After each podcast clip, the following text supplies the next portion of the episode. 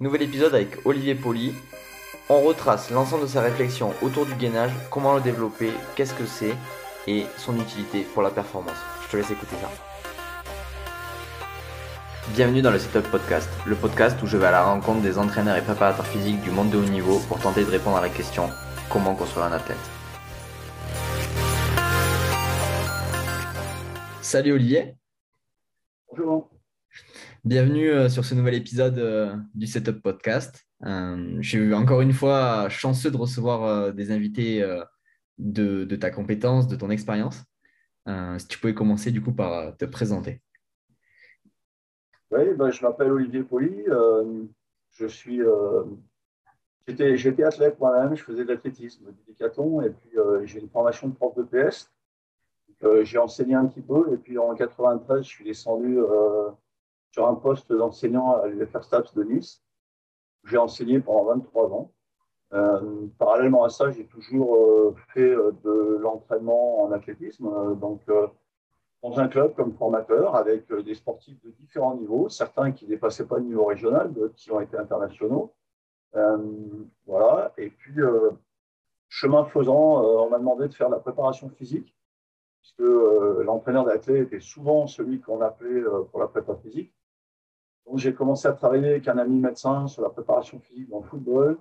J'ai travaillé dans le volleyball, notamment avec Laurent Tilly, euh, l'entraîneur de l'équipe de France euh, de volleyball euh, à Cannes, en pro, parce que j'avais un fils qui jouait au volley également, qui, qui, jouait professionnel et tout. Donc, voilà, j'ai travaillé dans différents sports. ça serait trop long à énumérer parce que j'ai fait, j'ai fait la prépa physique et puis j'ai fait pas mal de travail aussi de réathlétisation. On m'appelait souvent un petit peu comme le pompier de service j'ai tel joueur qui a une pubalgie, est-ce que tu peux voir ce que tu peux faire, etc. Voilà, donc euh, euh, j'ai fait ça pendant des années. Et puis en, 2012, je, me suis mis à mi-temps à l'université parce que j'avais besoin de temps pour moi. J'avais été appelé sur un projet euh, Sophia Antipolis, euh, le développement d'un complexe qui était censé accueillir des sportifs de haut niveau, des chefs d'entreprise qui venaient pour s'occuper de leur santé.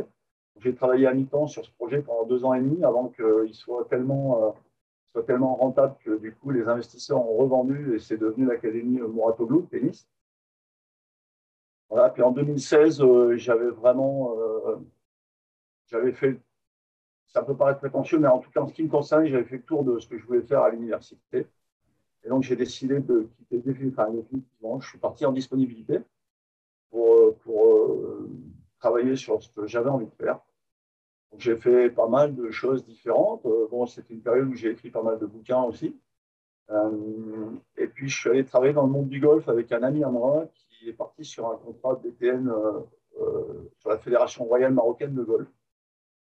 J'ai travaillé avec lui comme préparateur physique pendant deux ans. J'allais tous les ans au Maroc. voilà. Puis le Covid a stoppé cet engagement puisqu'il n'y avait plus de liaison aérienne avec le Maroc. Et parallèlement à ça, eh bien, j'ai commencé à entraîner un athlète qui était euh, en e-sport, en athlétisme, et euh, qui avait un problème de blessure, qui avait une tendinite au genou et qui est venu me voir pour que je l'aide à résoudre son problème de tendinite et puis l'entraîner. J'ai fait ça pendant quelques années et euh, été en contact donc, avec la Fédération en e-sport d'athlétisme qui m'a proposé d'intervenir auprès d'eux en tant que mon contrat c'était pompeusement intitulé consultant expert. Voilà, donc j'ai fait ça pendant quelques années et puis l'année dernière, au moment du confinement, la fédération a décidé de faire appel à un, entraîneur national sur le territoire euh, qui permettait de couvrir un petit peu tous les besoins. Et euh, j'ai postulé sur, ce, sur cet emploi-là. Et mon poste a été euh, réactivé, mon poste universitaire a été réactivé et j'ai été mis en détachement auprès de la Fédération française en e-sport d'athlétisme. Et donc, je suis aujourd'hui entraîneur national de la Fédération. Voilà. Un petit peu mon parcours résumé. Quoi. Ouais, ben, J'allais dire, tu as essayé de résumer, mais bon, il y a quand même beaucoup, beaucoup de choses. comment, on passe de entraîneur d'athlétisme à préparateur physique? Oh bah, ça, se fait, euh, ça se fait. Alors, c'est souvent des coups du hasard, hein, mais euh, moi, il y a une partie de hasard, il y a une partie qui ne l'est pas. Euh, moi, j'ai eu une carrière qui a été stoppée par une grave blessure. J'aurais pu finir en e-sport d'ailleurs. donc, j'ai toujours été préoccupé par justement le côté prévention dans l'entraînement. Et j'ai toujours considéré, euh, à juste titre, je pense, qu'un athlète qui était performant, c'est avant tout un athlète qui n'est pas blessé. Donc, euh, j'ai toujours intégré ce concept de prévention, de, prise en charge de tout ce qui était euh, proprioception, gainage, posture, la qualité du renforcement musculaire et tout dans mes entraînements. Et puis, ben, ça a attiré l'attention de certaines personnes. M'ont dit c'est intéressant ce que tu dis, c'est intéressant ce que tu fais. Est-ce que tu accepterais de travailler sur telle et telle chose? Donc, je l'ai fait. Voilà, après le bouche à oreille fait office, hein, c'est-à-dire qu'on dit bah, tiens, c'est intéressant ce que tu as fait là, est-ce que tu ne devrais pas travailler dans tel domaine et tout. Et voilà, donc j'ai fait des choix, et des choses que j'ai refusées, et des choses que j'ai acceptées. Et puis, euh, et puis bah, chemin faisant, ouais, on arrive à travailler dans, la prépa physique. Mmh. Ouais, je me souviens la première fois que, enfin, que je t'ai connu, c'était sur une vidéo de l'INSEP sur le gainage où je, cherchais. Et c'est la première fois que j'ai vu euh, ton travail. Est-ce que tu pourrais du coup me, me définir ce gainage? Oh bah, disons que le gainage, c'était, pour moi, c'était un espèce de fourre-tout. Euh, tout le monde parlait de gainage. Euh, et puis, euh, ce que je voyais, c'était toujours la même chose. C'est-à-dire que le gainage, c'était toujours envisagé comme des choses qui étaient assez statiques, où les gens se mettaient en appui sur les coudes et les pointes de pied, la fameuse planche, là, sur le ventre, sur le côté, sur le dos. On ne bougeait pas, on restait là. C'est un truc qui m'a toujours posé problème parce que j'ai toujours considéré que pour se préparer à quelque chose, il bah, faut s'y confronter. Et quand je vois tous les gens qui font l'activité physique et qui se préparent à rester immobiles à l'horizontale, alors que ce n'est pas du tout euh, ce qu'ils font dans leur pratique, je me suis toujours dit que ça ne servait pas à grand-chose. Parallèlement à ça, moi, j'ai pas mal d'amis euh, dans le sport, euh, dans différents domaines, hein, dans différents sports. Quand on discute avec les gymnastes, par exemple, ils parlent du gainage des épaules, ils parlent. bon, bref. je me suis toujours dit, moi, que le gainage, c'était beaucoup plus riche que de simplement rester immobile. Donc, j'ai commencé à travailler beaucoup là-dessus, à faire beaucoup d'exercices. et puis, début des années 2000, euh, j'ai un ami qui m'a fait découvrir les, Swiss Balls, des gros ballons gonflables. Hein. Et à l'époque, j'ai acheté ça en Suisse parce qu'on n'en trouvait pas en France. J'ai commencé à travailler avec ça et il y a plein de gens qui m'ont dit Mais c'est super intéressant ce que tu fais avec ça, gainage, euh, avec ce ballon, avec tous les exercices que tu proposes. Et puis, moi, j'avais bien structuré mon truc, j'avais une vraie démarche. Je savais d'où je partais, je savais pourquoi j'utilisais le ballon à un moment donné, comment je l'utilisais, etc. Ça intéressait pas mal de monde. Et un jour, on m'a dit Mais pourquoi vous ne voulez pas écrire un bouquin là-dessus? Donc, j'ai mis tout ça un petit peu en forme. J'ai écrit un bouquin. J'ai eu la chance de tomber sur une maison d'édition avec Amphora, Renaud Dubois, qui est venu me rencontrer, qui m'a dit c'est vachement intéressant. Euh, moi, j'accepte de vous publier. Donc, euh, voilà, j'ai fait un bouquin sur le gainage. Après, c'est parti. Hein, euh, les gens commencent à vous connaître pour ça et puis vous contactent pour ça. voilà, donc, ça a commencé avec le gainage et puis, voilà, chemin faisant. Alors après, c'est devenu de plus en plus précis parce que encore une fois, le gainage, c'est pareil, on, voit tout. Hein. Il y a des gens qui mettent des vidéos où finalement n'importe quel exercice peut être assimilé à du gainage. Donc, euh, moi, je voulais, que ça soit assez clair, ma façon de travailler. Et puis, euh, et puis j'ai glissé de plus en plus sur des problématiques qui étaient assez, assez précises après, qui prenaient en compte la posture, la façon dont les gens s'organisaient par rapport à la gravité. Euh, que ce soit de manière statique, parce que la posture, c'est souvent envisagé de manière statique. Moi, ça me dérange un petit peu. Donc, euh, la posture de manière aussi dynamique. Donc, j'ai commencé à écrire d'autres choses. Et puis, euh, j'ai écrit une série de trois bouquins, non plus chez Amphora, mais chez Debout. Je m'entends très bien avec Amphora, mais les éditions Debout, c'est des éditions universitaires. Et je savais qu'il y avait pas mal de gens qui étaient kinés, médecins, ostéos, etc., qui s'intéressaient à mon travail. Et donc, je me suis dit peut-être qu'en allant chez Debout, j'aurais quelque chose qui sera plus euh, comment dire, en relation avec les, problématiques de ces gens-là. J'ai écrit trois bouquins consécutifs qui s'appellent Posture et gainage, Posture et musculation et Posture et coordination. Voilà, et du coup, bah, l'INSEP, euh, moi j'ai été étudiant à l'INSEP, euh, j'ai été sportif à l'INSEP, je connaissais pas mal de monde là-bas, j'ai fait pas mal de formations avec l'INSEP. Et j'ai un ami à moi qui s'appelle Stéphane Caristan, qui bosse à l'INSEP et qui m'a dit un jour, je suis en train de mettre en place des conférences, est-ce que tu voudrais venir faire un truc sur posture et gainage? Bon, voilà, c'est ce que j'ai fait, c'est ce que tu as vu sur, YouTube. Ouais. Euh, justement, tu parlais de mise en situation. Euh, ce gainage, il est quand même, euh, je veux dire, propre à chaque personne, puisque tu disais c'est une auto-organisation face à son environnement. Comment l'athlète s'organise et crée son propre gainage? Alors, euh, je ne sais pas si je peux répondre directement à cette question, mais euh, pour, faire simple et pour, pour, être un peu clair sur ma façon de voir les choses, euh, moi, j'ai toujours considéré que d'abord, on est terrien. Donc on est soumis à la force de gravité en permanence. Et cette force de gravité, c'est elle qui justifie un petit peu ce travail de gainage, de renforcement musculaire, etc. Puisqu'on doit toujours s'organiser par rapport à cette référence de verticalité par rapport à une chose qui est très simple, c'est que notre cerveau s'est développé quand on était tout, petit. Euh, on s'est mis debout pour marcher et en fait, on s'est toujours organisé pour trouver des situations d'équilibre à la fois en statique et en dynamique qui nous permettent bah, d'abord de se mettre debout et puis ensuite d'atteindre les objectifs que notre cerveau se fixait. Je veux attraper mon doudou, je vais aller chercher euh, le jouet qui est sur la table.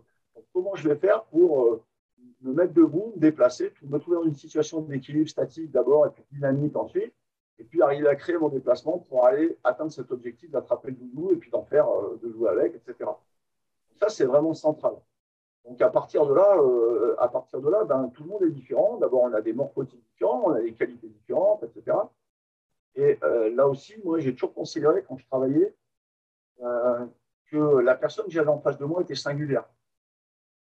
C'est-à-dire que moi, j'ai entraîné des gens, alors sans rentrer dans des choses très compliquées, mais j'ai entraîné des gens qui avaient des gabarits très différents. J'étais ce week-end à un mariage d'une de mes anciennes athlètes, qui est une fille qui mesure 1m88 et en même temps qu'elle, j'entraînais d'autres filles qui mesuraient à peine un, peu plus d'un mètre soixante. Donc, ce n'est pas la même chose, euh, même si elles faisaient les mêmes activités. Euh, donc, moi, j'ai toujours considéré qu'il y avait une chose qui était extrêmement importante dès le départ, c'est faire l'analyse de la personne. Bien connaître la personne à qui on, on a affaire. Quelles sont ses caractéristiques euh, ses caractéristiques physiques, ses caractéristiques psychologiques, ses qualités physiques, ses forces et ses faiblesses, les manières qu'ils ont de s'organiser, la façon dont ils répondent aux situations, on a tous des préférences, des préférences motrices. Des préférences, on est droitier, on est gaucher, on, tourne préférentiellement d'un côté ou d'un autre, etc. Bon, c'est à la mode aujourd'hui, les préférences mm. motrices. Donc, euh, tout ça, euh, moi, je l'ai compris assez vite. Hein. Je voyais bien que quand je m'entraînais, quand j'étais à tête, que je ne faisais pas la même chose que mes, camarades d'entraînement et qu'on ne répondait pas de la même manière. Voilà, donc ça, c'était important. Et puis, à l'autre extrémité, il y a une autre chose qui est extrêmement importante, c'est l'activité pour laquelle on se prépare. Ça aussi, pour moi, c'est fondamental. C'est-à-dire qu'il faut faire l'analyse de la tâche. Il faut bien comprendre à quoi on prépare les gens. Ça, je pense que c'est un truc qui manque beaucoup dans les formations, quelles qu'elles soient. Sur les formations de prof de PS, les formations d'entraîneur, etc. On nous présente toujours une chose euh, établie. On nous dit, voilà, ben, euh, le cyclisme, c'est ça, le football, c'est ça, euh, le courir, c'est comme ça. Mon athlétisme, courir, c'est, voilà, le bassin, il va être comme ça, les genoux doivent être là, les mains doivent être comme ça, etc. toujours pareil. Moi, quand je regarde les grands champions, il n'y en a aucun qui fait la même chose. Mm. Donc, euh, voilà, pour moi, analyse de la personne, analyse de la tâche, et maintenant, il va falloir faire matcher les deux. Donc, comment on fait Au centre de tout ça, il y a la gravité avec comment je m'organise par rapport à la gravité. Donc, le gainage, pour moi, c'était une évidence. Euh, et c'était une évidence qu'on ne pouvait pas euh, avoir les mêmes postures, les mêmes positions, qu'on ne pouvait pas répondre de la même manière selon qu'on était grand ou petit, gros ou maigre, euh, qu'on tournait vers la gauche préférentiellement ou vers la droite, qu'on prenait l'information préférentiellement avec tel œil, etc. Il y avait forcément des différences. Et voilà, on en arrive à, on arrive à tout ça. Et donc, à partir de là, comment réussir à développer euh, ce fonctionnement chez l'athlète sans non plus le déboussoler, puisqu'il a l'habitude de fonctionner comme ça, et si on le perturbe, on va lui changer son fonctionnement. Alors, le problème, ce n'est pas de déboucholer, au contraire, c'est de le mettre dans des situations de confort, c'est-à-dire de, faire en sorte qu'ils comprennent comment est son organisation et, euh, comment il va pouvoir s'en servir. Donc, euh, moi, il y a quelque chose que j'ai fait depuis très longtemps et qui a toujours été mal compris, je pense. C'est que euh, j'ai beaucoup utilisé des, instruments comme le Schliessball ou comme des poussins de proprioception, gonflables, etc. Et je pense qu'il y a beaucoup de gens qui m'ont taxé à un moment donné de dire Ah, il veut faire toujours la proprioception. Mais en fait, la proprioception n'a jamais été vraiment mon but avec ça. Alors, c'est vrai que ça stimule la proprioception, mais pour moi, c'est quelque chose qui vient d'abord à un moment donné, quand on en a besoin, quand les gens sont capables de l'utiliser. Il y a une chose que j'ai toujours remarqué, c'est que quand on augmente le curseur sur le côté postural, c'est-à-dire quand on met les gens en difficulté, ils sont obligés d'apporter une réponse. Euh, que je, vais prendre un exemple très simple. J'ai travaillé avec des golfeurs. Quand on met les golfeurs debout sur les deux pieds, quand on demande de maintenir l'équilibre les yeux fermés sur les deux pieds, c'est une situation qui est très très simple. Quand on mesure le, euh, leur résultat sur une situation comme ça pendant 30 secondes, aujourd'hui il y a des outils qui permettent de le mesurer, peu importe, il y a des choses plus ou moins, plus ou moins performantes, plus ou moins chères, etc. Mais il y a même des applications euh, qu'on peut trouver sur le téléphone portable qui donnent un score et qui permettent de mesurer la, stabilité du corps. Donc c'est assez simple. En fait, on s'aperçoit quand on regarde les gens, on a l'impression qu'ils ne bougent pas, et quand on regarde le score, on a des résultats qui sont du simple au triple. D'accord? Donc, ça veut bien dire qu'il y a des gens qui sont plus ou moins stables dans ces situations-là. Et en fait, lorsqu'on augmente le curseur euh, difficulté posturale, c'est-à-dire lorsqu'on met les gens dans une situation où ils doivent apporter une réponse précise, sinon ils vont tomber, par exemple, vous mettez quelqu'un debout sur un coussin de proprioception, vous mettez debout, vous allez tenir l'équilibre, eh bien, euh, il y a des gens qui vont se mettre avec un bassin plutôt en téversion, plutôt en rétroversion, etc. Mais de toute manière, ils vont toujours s'organiser pour trouver une réponse par rapport à cette force de gravité pour se mettre en situation d'équilibre et bouger le moins possible. cette réponse, elle, peut être singulière, mais en tout cas, c'est ce qui permet d'avoir le meilleur équilibre au niveau de la tension des chaînes musculaires. Donc la personne, elle doit trouver son organisation pour que ça soit confortable. C'est-à-dire qu'il y a une réponse musculaire, euh, enfin neuromusculaire, hein, c'est assez simpliste de dire musculaire, mais bon, une réponse neuromusculaire qui permet de faire en sorte qu'il se met dans une situation qui est la plus confortable possible pour tenir son équilibre. Voilà, donc on stimule les gens. Et là, à partir de là, on s'aperçoit qu'il y a des choses qui peuvent être très différentes, mais en même temps, on est tous rassemblés par la même chose. C'est-à-dire qu'on est tous rassemblés par l'idée que euh, lorsqu'on est euh, debout dans une situation instable et qu'on demande aux gens de fléchir sur les jambes pour remonter, c'est-à-dire faire un squat, par exemple, bah, tout le monde va trouver une solution, mais tout le monde fera un squat complet et se relèvera. Avec des solutions qui sont plus ou moins, plus ou moins semblables. Hein. Il y a des gens qui vont avoir euh, le bassin pas placé pareil, les genoux qui vont aller un peu plus vers l'intérieur, d'autres un peu plus vers l'extérieur. Il y a des gens qui prennent appui un peu plus sur l'intérieur du pied, sur l'avant du pied, d'autres qui sont un peu plus sur les talons. Peu importe. Mais ils trouvent tous la réponse pour faire l'exercice. Donc moi, c'est quelque chose qui m'a intéressé et je me suis dit que finalement, quand on utilisait ce, curseur postural là, eh bien, on pouvait mettre les gens dans des situations où ils trouvaient d'eux-mêmes la réponse. La réponse qui était la plus confortable pour eux. Ça, c'est l'objet, du bouquin que j'ai écrit qui s'appelle Posture et musculation. Euh, posture et gainage, c'est, vraiment pour donner des bases, pour expliquer aux gens que la respiration, c'est central, qu'il euh, y a des mécanismes de respiration qu'il faut bien intégrer, qu'il y a des chaînes musculaires qui permettent de respirer correctement. Ces chaînes musculaires, elles interviennent beaucoup dans notre stabilité, etc. etc. Donc tout ça, je l'ai expliqué dans Posture et gainage. Et ensuite, pour moi, la suite logique, c'était de dire à un moment donné, que je vois me fait peur dans les, dans les salles de musculation où on voit les réseaux sociaux. je suis comme tout le monde, hein, j'y vais, euh, j'ai une page Facebook, euh, j'ai un compte Instagram. Je vois plein de choses et je vois plein de gens qui copient et puis qui prennent bêtement des situations et qui les plaquent sur n'importe qui comme ça parce qu'ils ont trouvé ça sympa, parce qu'ils trouvent ça fun. Et je me dis, mais des fois, c'est vraiment n'importe quoi. Donc, euh, ce n'était pas ma façon de faire. et, et, je me suis dit, bah, tiens, je vais expliquer aux gens que pour moi, aujourd'hui, il y a il y a trois leviers, grosso modo, qui sont utilisés dans le renforcement musculaire. Il y en a un, c'est l'intensité. C'est-à-dire que quand on s'occupe de quelqu'un, ben, euh, il veut euh, augmenter son niveau de force, par exemple, donc il veut mettre plus lourd, c'est un problème d'intensité. Hein. Si, je suis capable de pousser 100, je veux pousser 110, donc euh, je veux augmenter l'intensité.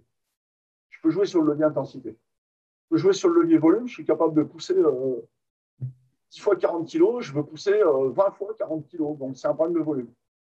Et puis, je peux jouer sur la vitesse.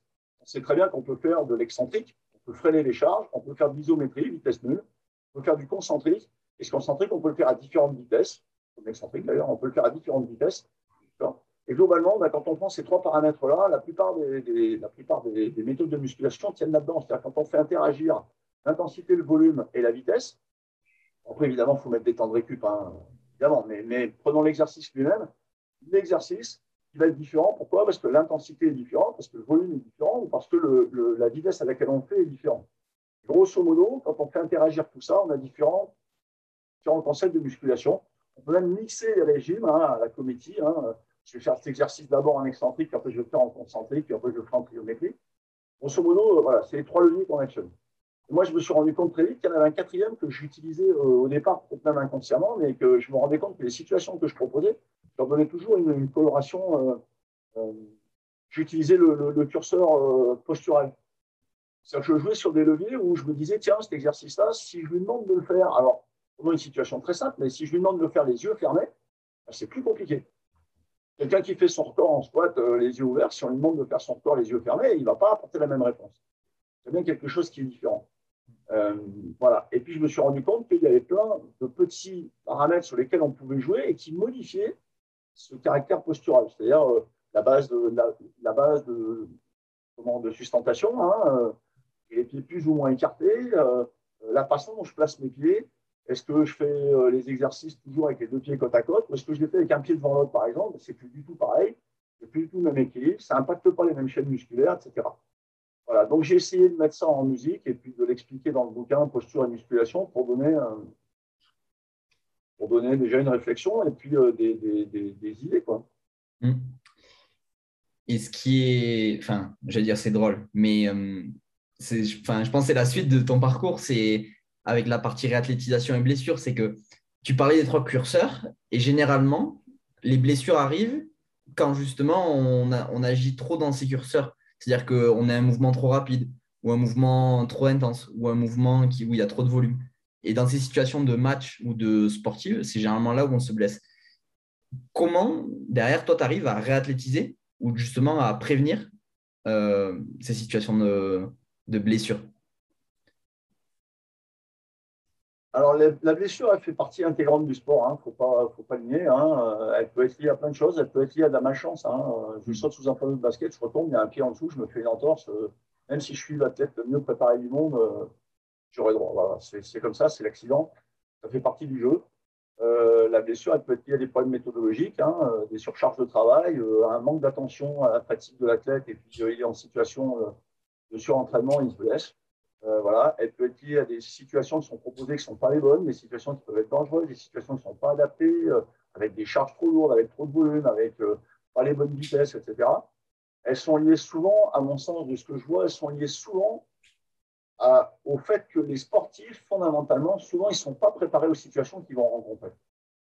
Hmm. C'est-à-dire qu'on leur fait faire des exercices, qu'on utilise parce que ça fait partie de, des batteries d'exercices qu'on connaît. Hein.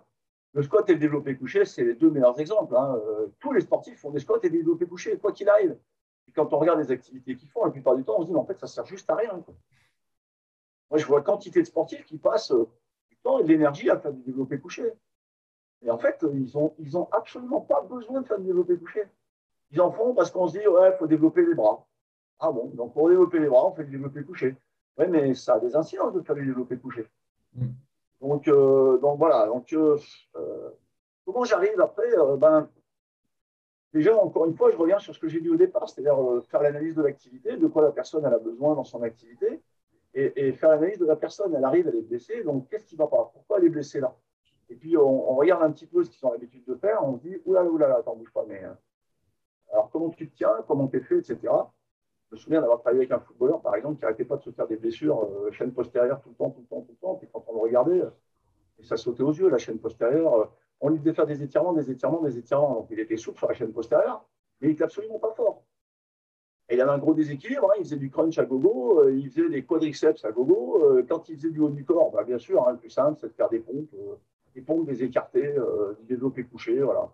Donc il avait une chaîne antérieure qui était euh, puissante, était surdéveloppée, une chaîne postérieure qui était très faible et qui en plus était très très souple. Donc euh, finalement, il arrivait à mettre des niveaux de tension pas possibles sur sa chaîne postérieure alors qu'il n'était absolument pas prêt pour ça. Je crois que le sport, il faut comprendre à un moment donné, et encore une fois, je reviens, c'est tout le temps la même chose. Hein. je trouve que ma façon de raisonner, n'est pas très compliquée. Hein. Analyse de la tâche, de quoi on a besoin. Euh, une fois qu'on a compris de quoi on avait besoin, il faut préparer le corps à la situation qu'il va rencontrer. Le corps, il est singulier, donc chaque personne sera peut-être préparée différemment parce qu'il y a des gens qui ont naturellement des aptitudes pour réaliser cette tâche-là, d'autres qui ne les ont pas, qui auront besoin de travailler plus pour y arriver. Mais quoi qu'il arrive, on doit préparer le corps, préparer les tissus. C'est-à-dire qu'à un moment donné, moi je trouve qu'on a tendance à se dire ah bah, c'est une activité, on a besoin de force dans les jambes, donc euh, bah, je vais développer la force dans les jambes. Donc je vais prendre, bah, tiens, euh, des squats, je vais faire faire des squats, et puis il va devenir très fort en squat. Mais si le squat n'a rien à voir avec l'activité, parce que le squat, c'est une activité où on est à la verticale et on est sur deux jambes, on pousse avec les deux jambes. Donc moi, je vois plein de sprinteurs passer un temps fou à faire des squats très lourds. Et fondamentalement, sprinter, il y en a plus unipodal tout le temps. Il n'est jamais sur deux jambes. On va dire oui, mais starting block quand il part au départ. Ok, starting block, mais il n'est pas les deux pieds côte à côte. Il a un pied devant, un pied derrière. Donc il y a des tas. Et puis alors il n'est pas à la verticale, il ne pousse pas dans la même direction qu'en squat. il y a des tas de choses. Donc quand on met, euh, quand on fait un côté, voilà l'exercice que je propose. un côté, voilà l'activité auquel je prépare, et qu'on regarde, euh, moi, ce que j'appelle l'identité posturale, c'est l'identité posturale de l'exercice, l'identité posturale de la situation à laquelle on prépare, et qu'on voit si ça match, souvent on se dit, ça n'a rien à voir. Donc en fait, je suis en train de développer des qualités chez quelqu'un, je renforce des tissus avec une certaine orientation, avec un certain angle, avec un certain régime de contraction, avec une certaine amplitude, etc. Je développe ça, mais finalement, ça ne matche pas avec la situation que je vais rencontrer. Donc, on se blesse. Hmm. Et c'est presque écrit d'avance. Hein. Ouais, c'est ce fameux euh, environnement sensoriel.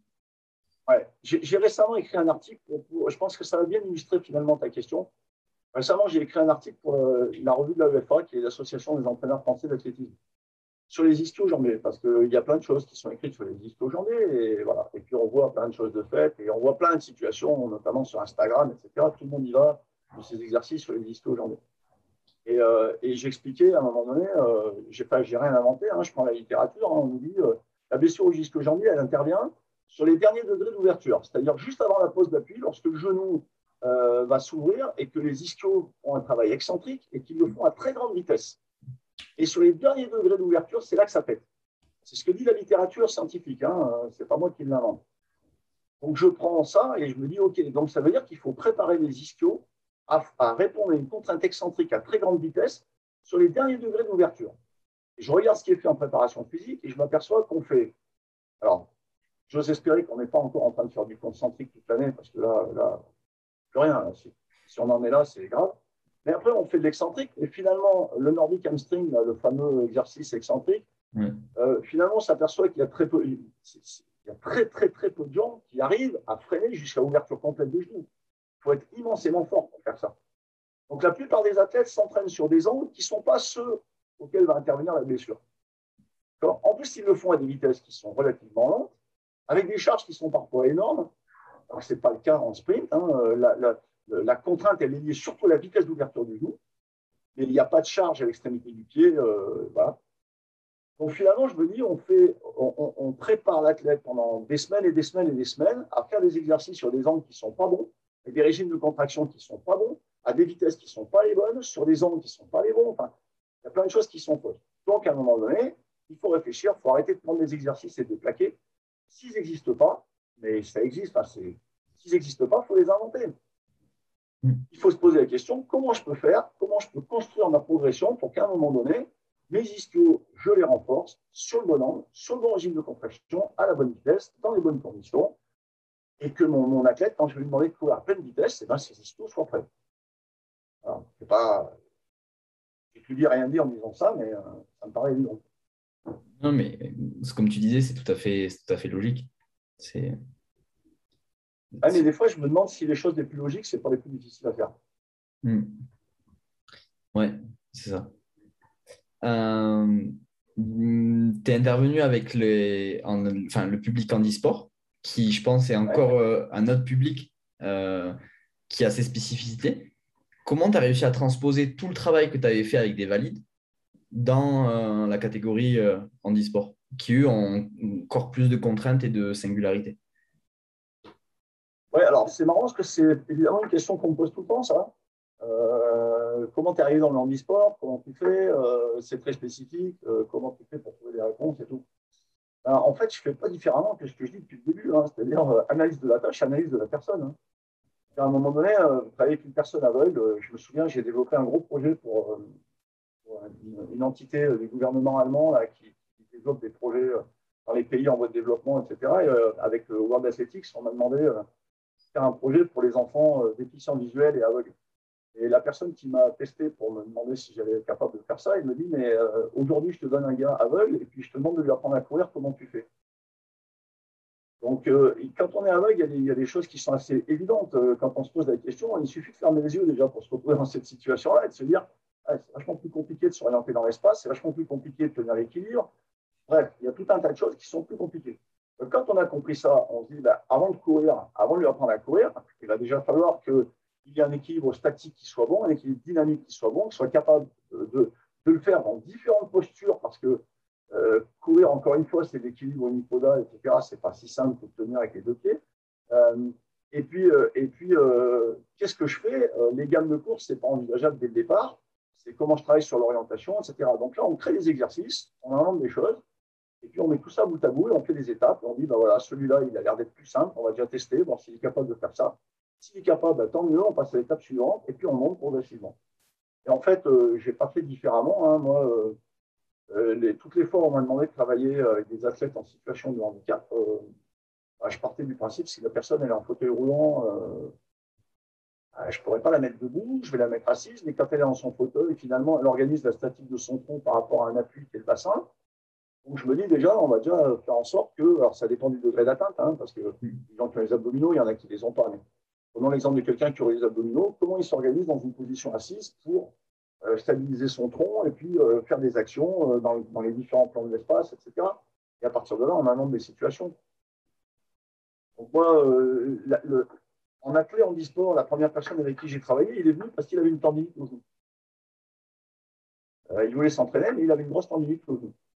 Et en fait, c'est un garçon qui était infirme moteur cérébral, avec une hémiplégie, donc relative, hein, bien sûr, il marche, il marche, court, etc. Mais son côté droit, son côté gauche ne fonctionnent pas de la même manière. Et en fait, il avait tendance à surcharger le côté valide pour décharger le côté hémiplégique. Et donc, la surcharge du côté valide lui a créé une tendinite. En fait, euh, il fallait essayer de rééquilibrer un petit peu tout ça à tous les étages. Donc, on a fait pendant six mois, on a fait un énorme travail sur euh, du travail de rééquilibrage postural, du travail de coordination, donner confiance dans son côté hémiplégique pour qu'il mette plus d'appui dessus, pour qu'il se rende compte qu'il était quand même capable de faire les choses. dès qu'on a déchargé le côté valide, bah, la tendinite, elle a disparu et puis ça allait bien mieux. Hmm.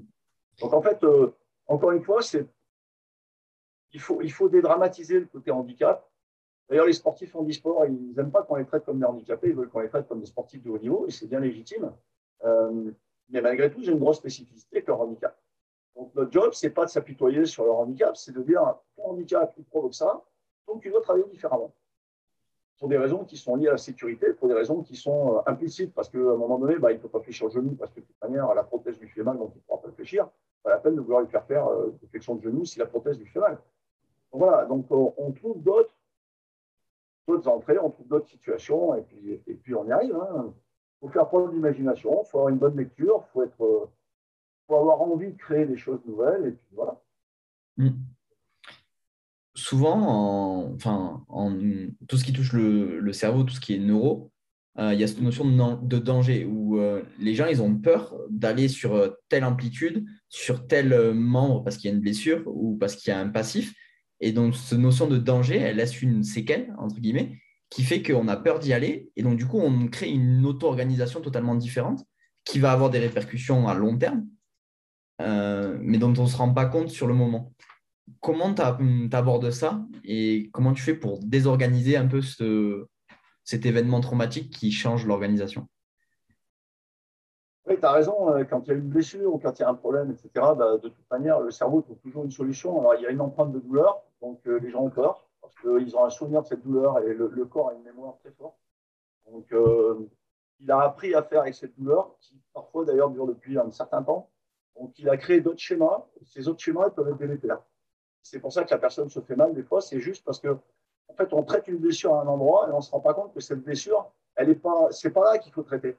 Hmm. C'est ce qui a, c'est ce qui a causé la blessure à cet endroit-là qu'il faut traiter. Et des fois, c'est complètement autre chose.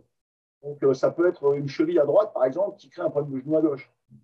Pas la peine de traiter le problème de genou à gauche. De manière, euh, c'est pas ça le problème. Le problème, c'est traiter l'appui à droite. Et ça va tout réorganiser.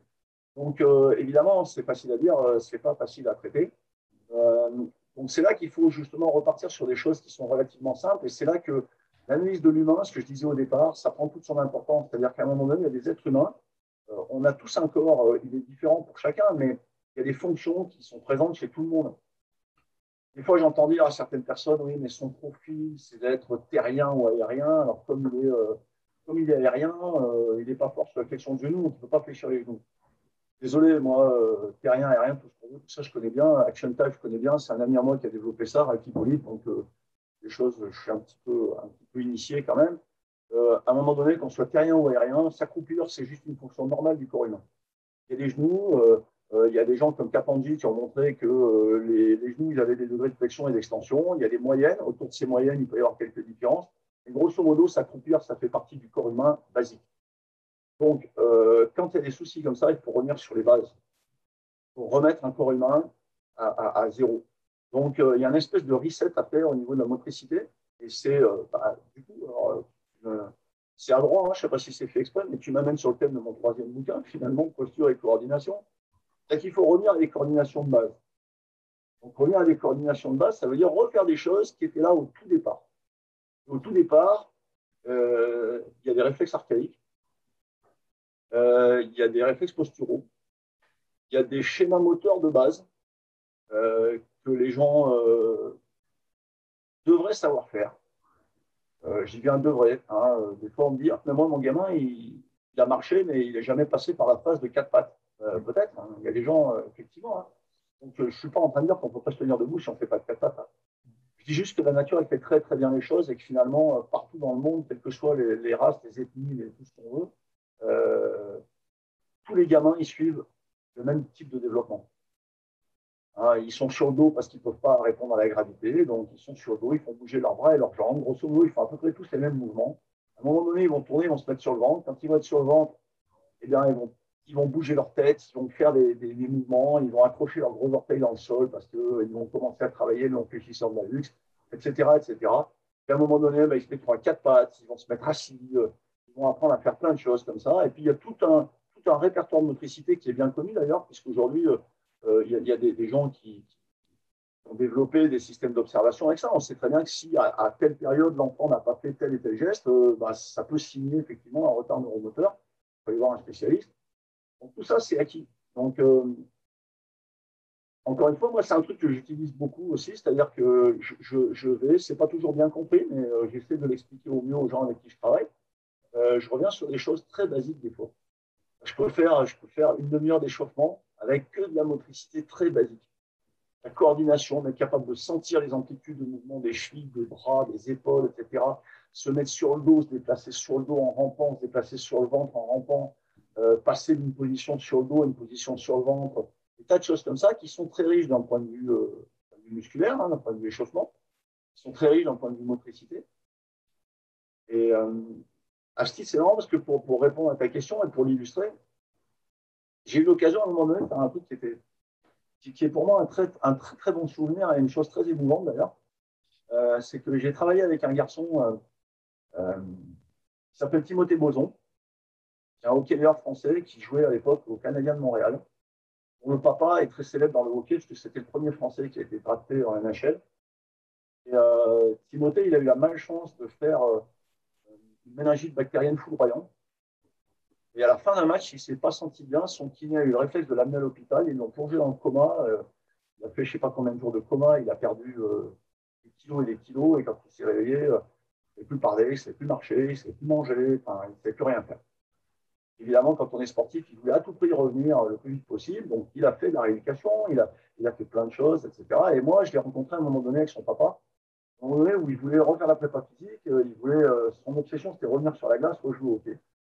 Et euh, quand j'ai vu ça, j'ai dit, oula, attention, là, vous êtes en train de prendre des raccourcis, ça ne marchera pas. Ça voulait aller trop vite sur certaines choses.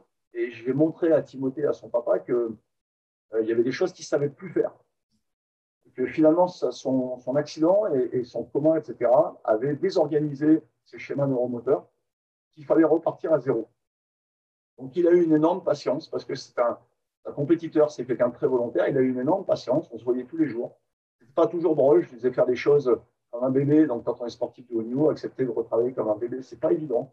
On a fait beaucoup, beaucoup de choses. Et puis, patiemment, on a tout reconstruit. Il s'est remis debout. Il a remarché. Il a refait. Alors, il marchait déjà, hein, attention, hein, mais on a reconstruit sa motricité pour qu'il puisse remarcher comme il faut, qu'il puisse avoir un, équilibre postural correct, qu'il puisse retrouver les, gestes qu'il faisait sans avoir trop de compensation, parce que malgré tout, y a toujours un petit peu, hein, et puis, euh, et puis voilà, et puis j'ai assisté à ses premiers pas sur la glace quand il a rechaussé les patins pour la première fois, et c'était très gratifiant.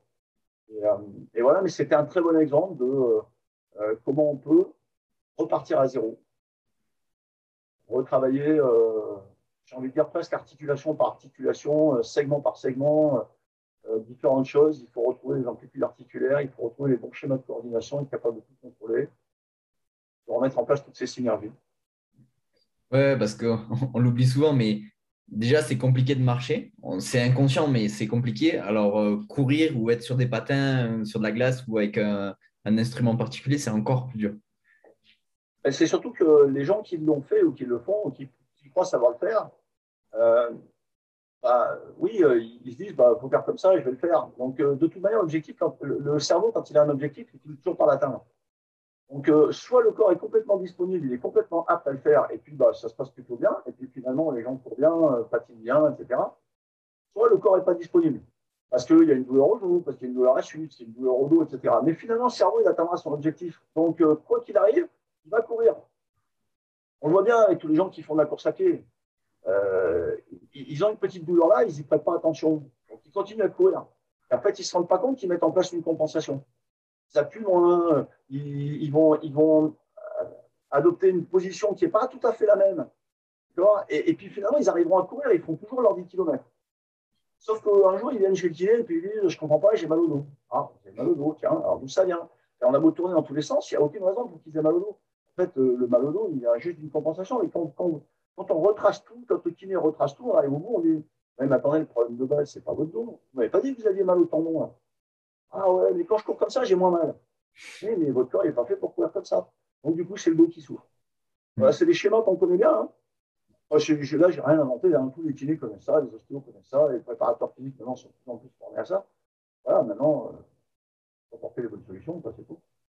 Ouais, c'est ça. Il faut voir le fonctionnement du corps comme si on avait des dettes. C'est que quand il fait un raccourci, quand il fait une compensation, en fait, c'est comme s'il a emprunté quelque chose et qu'à un moment donné, un jour ou l'autre, il faut le rendre. Tu dois payer des crédits. Et donc, généralement. Si on ne pas, ça se retourne contre nous. Ouais, après, les huissiers, ils viennent à la porte et ben là, t'es mal. Quoi. Non, mais c'est un peu cette image-là d'avoir. Euh, au niveau, tu parlais de synergie. Ouais. Et moi, ça me fait penser à, au mouvement et à la technique de l'activité. C'est que quand je mets euh, synergie, je mets gainage, je mets comment s'appelle, de la technique et de l'inconscient au final. Des fois, on se dit comment ce sportif de haut niveau, il arrive à faire tel geste dans telle situation et ça, wow, c'est beau. Est-ce que hum, comment tu arrives à aboutir à cette finalité-là qui est euh, le, geste sportif? Encore une fois, euh, je suis désolé, mais je reviens toujours à la même chose. Hein. Euh, une fois qu'on a l'analyse de la tâche, si on sait à quoi on veut aboutir, on prépare la personne à ça. Donc, une fois qu'on a compris les différentes coordinations, il faut avoir une vision aussi du corps humain, c'est-à-dire que ce n'est pas seulement ce qu'on voit à l'extérieur, le corps humain, c'est aussi tout ce qu'il y a à l'intérieur. C'est aussi euh, comment euh, certains muscles ou certains groupes musculaires ont créé la stabilité à un endroit pour permettre d'être mieux mobile ailleurs. Euh, voilà, ça, c'est aussi un cheval de bataille. C'est-à-dire qu'à un moment donné, les gens veulent bouger, mais ils n'ont pas la stabilité qu'il faut à un endroit pour pouvoir libérer l'articulation ailleurs. ou bien ils ont des fois une articulation dont ils se servent, mais pas sur une amplitude complète. Donc, euh, pour pouvoir utiliser une épaule euh, sur une amplitude qui est incomplète, eh ben, euh, ils vont accentuer des mouvements d'omoplate, des mouvements du front, etc. Et puis, ils vont se blesser ou alors le geste ne sera pas bon. À un moment donné, il faut arriver à lire tout ça, être capable de dire, mais si tu veux faire ça, il faut que ton articulation bouge avec telle amplitude. Elle avec telle amplitude, bah déjà, il faut être sûr que tu peux atteindre cette amplitude-là. Donc, déjà vérifier. Et puis, on s'aperçoit souvent que les gens n'ont pas l'amplitude nécessaire parle toujours de souplesse et tout, mais euh, la souplesse, c'est une chose, et l'amplitude articulaire, c'en est une autre. À un moment donné, euh, être capable de bouger avec une amplitude articulaire complète, être capable de, créer à un moment donné les points d'appui qui permettent à cette articulation de bouger correctement, bah, tout ça, c'est de, de la coordination, hein, donc, euh, donc, c'est un problème de synergie. C'est comment les muscles collaborent les uns avec les autres pour créer un geste qui va être efficace, qui va être fluide, etc.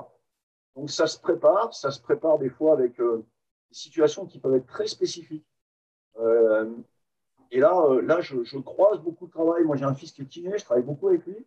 Et, euh, ben, je vais souvent piocher. C'est lui qui me dit là, tu as besoin de tel exercice. C'est presque un exercice de rééducation qu'on va retrouver avec quelqu'un qui, j'en sais rien, moi, s'est fait une 5000 d'accord du rotateur et qui a besoin de retravailler sa rotation interne. Donc, le kiné va faire faire.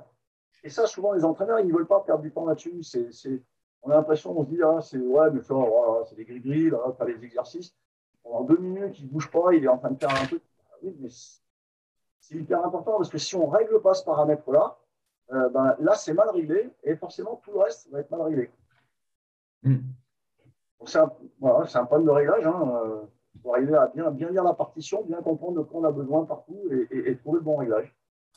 Ouais, tu parlais de, de partition, c'est vraiment cette image-là de chef d'orchestre.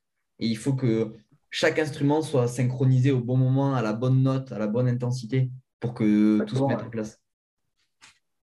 Exactement. Exactement, mais c'est pour ça que moi, dans mon, dans mon approche avec le travail, euh, avec le côté justement euh, euh, identité posturale et puis respect de, jouer sur le, curseur de la posture, là, c'est un truc qui m'intéresse beaucoup parce que je le vis au quotidien et je m'en rends compte. Il y a des gens qui sont capables de faire des choses des fois étonnantes sur une machine, par exemple, capables de pousser les charges étonnantes. Quand tu les mets dans une situation assez similaire finalement donc, tu as enlevé la machine où tu leur demandes de créer justement la bonne synergie pour qu'il y ait de la bonne organisation de la posture, la, bonne stabilité aux bons endroits pour que finalement la chaîne musculaire qu'ils ont bien développée sur une machine, ils puissent la mettre en œuvre. Là, ils sont totalement incompétents. Et ça, c'est un truc, moi, aujourd'hui, euh, enfin, c'est pareil, euh, il y a peut-être des gens qui vont écouter le podcast et qui me connaissent déjà, ils vont dire, peut-être qu'ils ne branchent pas là-dessus, mais euh, c'est comme ça. Hein. Aujourd'hui, je vois trop de sportifs faire des, situations sur des machines guidées.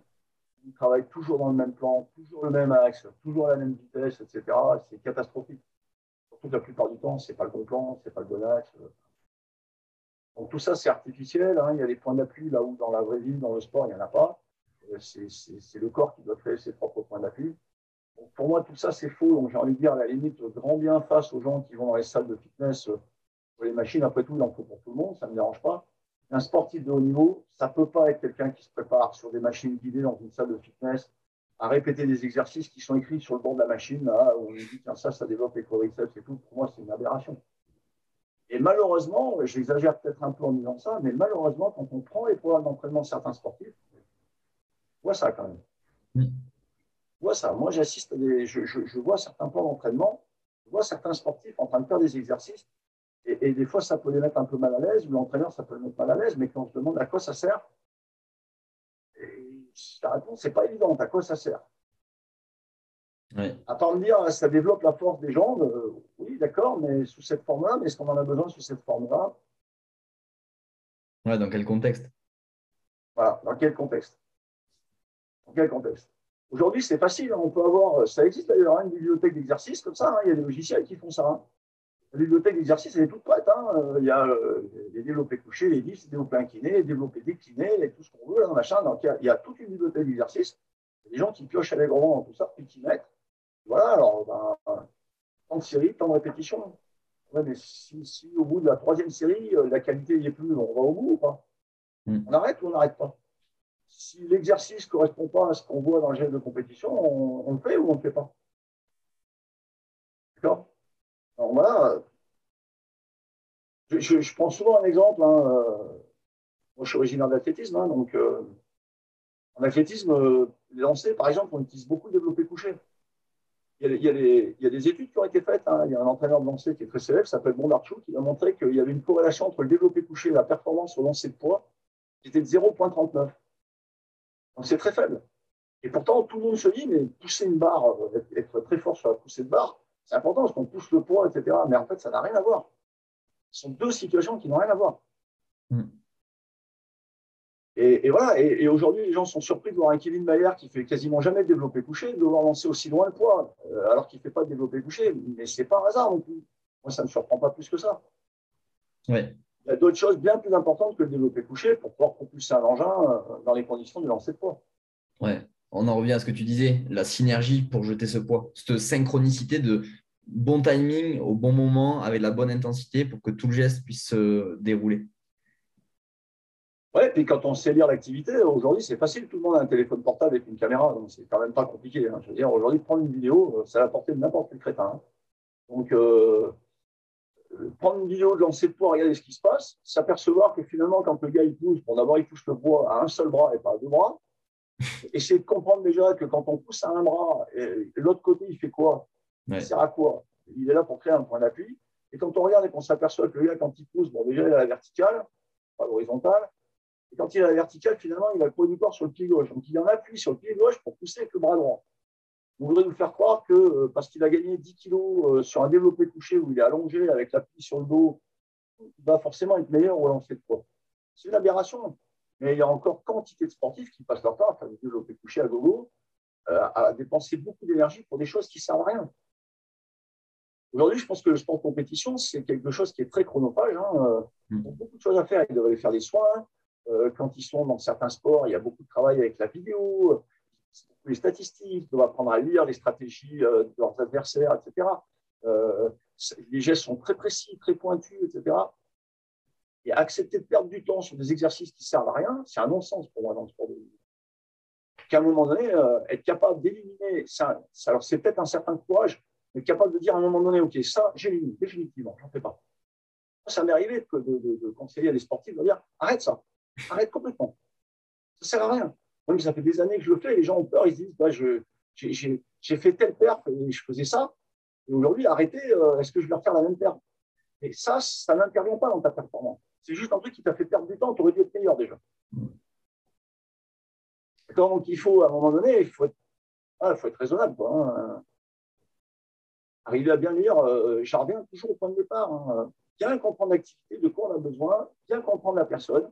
Et une fois qu'on a les deux, être capable de faire matcher, de dire maintenant, est-ce que cette personne-là est capable d'être bien préparée pour cette activité-là? Oui ou non? Quelle amplitude ça nécessite? Quelle force ça nécessite? Sous quel régime de contraction Dans quelles conditions au niveau postural, etc. Tout ça. Je teste, je regarde, j'observe, je vois, je fais faire et je me dis, c'est pas possible, il ne peut pas. Il n'y a pas d'amplitude. Donc, on va commencer par rétablir l'amplitude. D'accord? Il n'a pas les bons schémas moteurs. On va rétablir les bons schémas moteurs, etc. Ça, ce n'est pas de la technique. C'est de la technique. Et c'est les bases de la technique. Chez moi, je suis prof d'éducation physique, de formation, j'ai envie de dire, c'est ça l'éducation physique. Si tous nos enfants, et là, tiens, c'est non, c'est une bonne tribune, mais euh, ça serait bien que les ministres ils écoutent tes podcasts. Euh, si on arrêtait de nous prendre le chou avec euh, l'éducation physique qu'on fait actuellement dans les collèges et dans les lycées, et je parle en connaissance de cause, je suis prof de PS, papa est prof de PS, Ma mère était prof de PS, j'ai pas un ami prof de PS, donc je sais de quoi je parle. On ne fait pas de l'EPS en ce moment, on fait du mauvais sport. On fait du mauvais sport dans les mauvaises conditions. Faire de l'éducation physique. Il faut éduquer les gamins en primaire. Au lieu de vouloir leur apprendre des tas de choses qui ne servent à rien, il faut leur apprendre leur corps déjà. Apprendre à se servir de leur corps. Ressentir des choses avec leur corps. Savoir faire bouger leur corps. Savoir gérer leur équilibre. Savoir gérer leur coordination. Des choses très simples mais très précises. Si tous les gamins passaient par là, le collège en lycée, on aurait beaucoup moins d'emmerdes et, et, et, en plus, il y aurait un coût assez qui serait beaucoup moins important parce que sinon, ça sera meilleur. Mmh. Ouais. C'est ça. Et puis en plus, quand tu sais le rôle de la motricité dans l'apprentissage et dans le développement intellectuel par la suite, euh, ça sert. Euh, bien sûr, je, je, disais encore récemment là, sur les réseaux sociaux, Evan Fournier qui a fait une réponse assez cinglante au ministre euh, Mm. Euh, Blanquer, là, qui, disait que c'était parce que le PS avait euh, euh, permis de développer les qualités chez les joueurs de sport etc. Merci à l'EPS. John Fournier lui répondait que non, ce n'était pas l'EPS, que heureusement qu'il y avait eu autre chose que l'EPS, sinon il n'aurait jamais été à son niveau. Il a entièrement raison. Mais on a l'air de découvrir aujourd'hui que finalement, il faudrait faire plus d'activités physiques qu'à l'école. Et j'ai envie de dire, c'est pas nouveau. Il y a des gens qui ont écrit. Moi, j'ai ma bibliothèque à côté. Là. Je, c'est ça, je peux prendre un bouquin, j'ai juste à prendre le bras, je prends un bouquin, et, un bouquin à René Paoletti sur l'éducation motrice des enfants. Euh, euh, mais ça fait 30 ans, 40 ans, 50 ans qu'on sait ces choses-là. On sait que les préalables pour apprendre à lire, apprendre à écrire, apprendre à compter, c'est déjà le corps. C'est la latéralisation, c'est l'organisation dans l'espace, etc. Tout ça, c'est important. Pouvoir faire faire la géométrie d'un gamin, alors qu'il ne sait même pas déjà, il sait même pas gérer son corps dans l'espace. D'accord? Donc, euh, on se plante complètement sur notre système. Ouais, c'est ça. Si tu avais euh, trois conseils à donner à un athlète qui nous écoute, lesquels ça serait? Trois conseils, c'est compliqué. Euh, euh, je dis souvent aux sportifs, je leur dis, alors certains me vivent mal parce qu'ils ont l'impression que je suis dur avec eux, mais on a ce qu'on mérite on a ce qu'on mérite. Alors, euh, on a tous des parcours différents. Il y a des gens qui ont la chance de tomber sur des super éducateurs, d'autres qui n'ont pas de chance. Euh, bon. On a des routes qui nous amènent vers euh, certaines personnes, certains lieux, etc. à un moment donné, je pense que les gens, quand on veut faire du sport de haut niveau, je ne parle pas quand on est tout gamin. Hein. Quand on est tout gamin, malheureusement, bon, bah, si on a la chance d'avoir des parents qui nous orientent bien, qui nous mettent au bon endroit et tout. Ce n'est pas le cas de tout le monde, malheureusement. À un moment donné, quand on veut faire du sport de haut niveau, qu'on est suffisamment mature, suffisamment grand pour prendre la décision de dire je veux faire du sport de haut niveau, ça veut dire qu'on est capable de faire des choix et de prendre des décisions. Et ça, c'est un vrai cheval de bataille aussi pour moi, la notion de choix et de décision. à un moment donné, qu'est-ce que je veux faire? Pour y arriver, j'ai besoin de quoi? Je vais faire des choix et je vais prendre des décisions. Des fois, il y a des décisions qui sont lourdes de conséquences. Peut-être que je dois quitter ma famille pour aller ailleurs. Peut-être que je dois euh, arrêter de m'entraîner avec cet entraîneur-là. Ça ne veut pas dire que je ne les respecte pas. Hein. Je peux très bien lui tirer la main et le remercier chaleureusement pour tout ce qu'il a fait pour moi jusqu'à présent. Et me dire aujourd'hui, ce n'est pas suffisant. J'ai besoin de passer un cap, je vais voir ailleurs. Euh, il faut, voilà, donc il faut savoir s'entourer. Euh, je pense que ça, c'est extrêmement important pour les sportifs, savoir bien s'entourer. Donc, alors, voilà, je reviens sur la question. Trois conseils à partir du moment où on a ce qu'on mérite. Je dirais bien réfléchir, faire les bons choix, prendre les bonnes décisions. Parce qu'il faut prendre le temps, hein. il faut, vraiment prendre le temps de se poser, réfléchir et se dire qu'est-ce que je veux obtenir? Est-ce que je suis bien parti pour l'obtenir? Est-ce que je suis dans les bonnes conditions, etc. Donc, faire les bons choix, prendre les bonnes décisions, ça, c'est fondamental. Euh, après, je dirais, il faut savoir s'entourer. À partir du moment où on fait les bons choix et les bonnes décisions, il faut décider qui va faire le parcours avec nous. Et là, euh, ben voilà, euh, pas de conseil à donner, mais euh, il y a des gens qui sont plus ou moins aptes. Des fois, il y a des entraîneurs qui le vivent mal, mais il y a des couples qui fonctionnent bien et des couples qui ne fonctionnent pas bien. Ce n'est pas un problème de compétence de l'entraîneur ou du sportif. Hein. moi, je crois assez aux énergies. Hein. On, est en résonance en permanence. Il y a des choses, des fois, le courant passe bien, le courant passe pas bien. Donc, des fois, il y a des athlètes, euh, ils sont bien avec tel entraîneur et ça match tout de suite, ça marche. On en met un autre, ça ne matche pas et ça ne fonctionnera pas. Donc, euh, voilà, choix, décision, savoir s'entourer. Et après, euh, après, à partir du moment où on a fait les bons choix, on a pris les bonnes décisions, on est bien entouré, il ben, faut de la, patience et de la constance. Il faut répéter, répéter. Et ça ne viendra pas du jour au lendemain, mais si on a décidé de prendre une voie, il faut aller au bout. Oui, hmm. Ouais, c'est ça.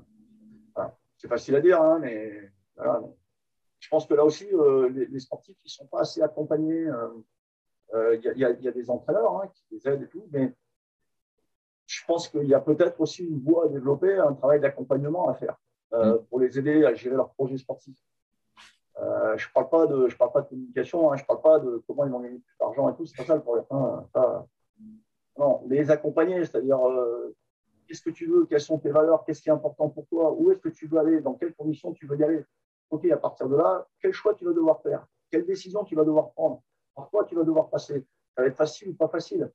Tu peux aller tout droit ou tu peux faire des détours. Est-ce que tu prends l'autoroute et que ça fait le péage et, ça va te coûter un petit peu cher, mais par contre, tu sais que tu vas aboutir à la sortie de l'autoroute et à la destination. Ou est-ce que tu prends les chemins de traverse? Mais à un moment donné, accompagner les gens euh, là-dessus, à la fois les sportifs et puis même parfois les entraîneurs, des fois. Hmm. C'est voilà, peut-être peut des nouveaux métiers à venir. Hmm. Ouais. On, on en revient à ce que tu disais, à éduquer que ce soit. C'est un problème d'éducation. Hmm. Oui, tout à fait. Ouais. Non, mais euh, ouais, c'est ça. Tu as tout à fait raison. Euh, si les gens ils veulent te retrouver, te poser des questions, euh, où est-ce qu'ils peuvent avoir ça? Je dirais que c'est assez facile. J'ai une page.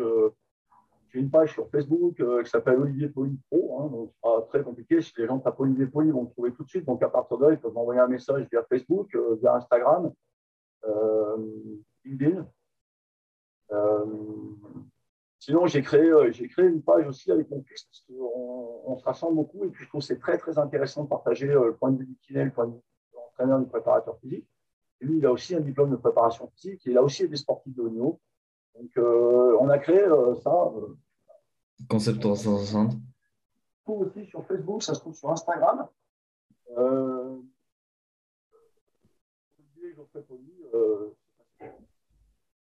donc on peut nous envoyer des messages? Il y a pas mal de, je pense qu'il y a pas mal de, petits, petites vidéos, de petits, petits, conseils et tout sur, euh, sur justement ces pages là. Olivier Geoffrey Poli, concept 360. Hein. Je pense que les gens ils ont quoi trouver déjà des choses qui vont les intéresser. Ouais, ben, génial. Je mettrai tout ça en lien dans la description. Ok, bah c'est gentil, merci. En tout cas, un grand merci à toi pour cet échange rien, c'est toujours intéressant de partager comme ça. Et euh, moi, j'espère pour les gens qui nous écoutent que, ben, encore une fois, euh, ça, ça les intéresse et qui continuent à, mettre les petites 5 étoiles euh, en bas, en bas des épisodes parce que bah, ça encourage euh, à continuer et ça fait toujours. je te le souhaite, hein, c'est du boulot de faire tout ça, donc euh, c'est bien d'avoir un peu de reconnaissance, un peu d'encouragement. Ouais, c'est ça, bah, ça, ça, ça, prend allez, 10 secondes et bah, c'est toujours bien parce que ça met, ça met le podcast en avant sur les différentes plateformes et, et au moins on voit qu'il y a des gens qui écoutent et, et que ça, ça les intéresse. Ouais, et puis pour conclure, moi j'ai envie de dire un truc aussi, c'est que par rapport à ce que tu es en train de faire, moi je crois beaucoup au partage. Mm. Euh, et il y a beaucoup de gens, des fois, des entraîneurs, des préparateurs physiques qui pourraient nous faire croire qu'ils ont des recettes miracles, euh, qu'ils font des choses qu'ils ne veulent pas dire, qu'ils veulent cacher, etc.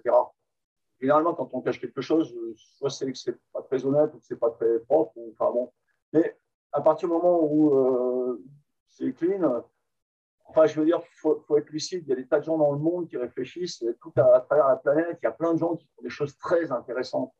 Et on n'est pas les seuls à réfléchir. On pas. D'ailleurs, moi, ce que je fais, euh, j'ai beaucoup lu, je continue à beaucoup lire, je continue à beaucoup voler, euh, voler dans les bouquins ce que je trouve, ce qui m'intéresse, et dire ça, c'est vachement bien, que je l'intègre, etc. Donc, voilà, on n'invente rien, on fait un amalgame, on fait quelque chose de nouveau, de différent, etc. Mais voilà, donc, euh, moi, je crois que c'est hyper important de ce que tu fais, euh, de, faire découvrir à droite, à gauche un petit peu de nouveaux concepts, de nouvelles personnes. Euh, c'est pour ça que j'écris des bouquins aussi.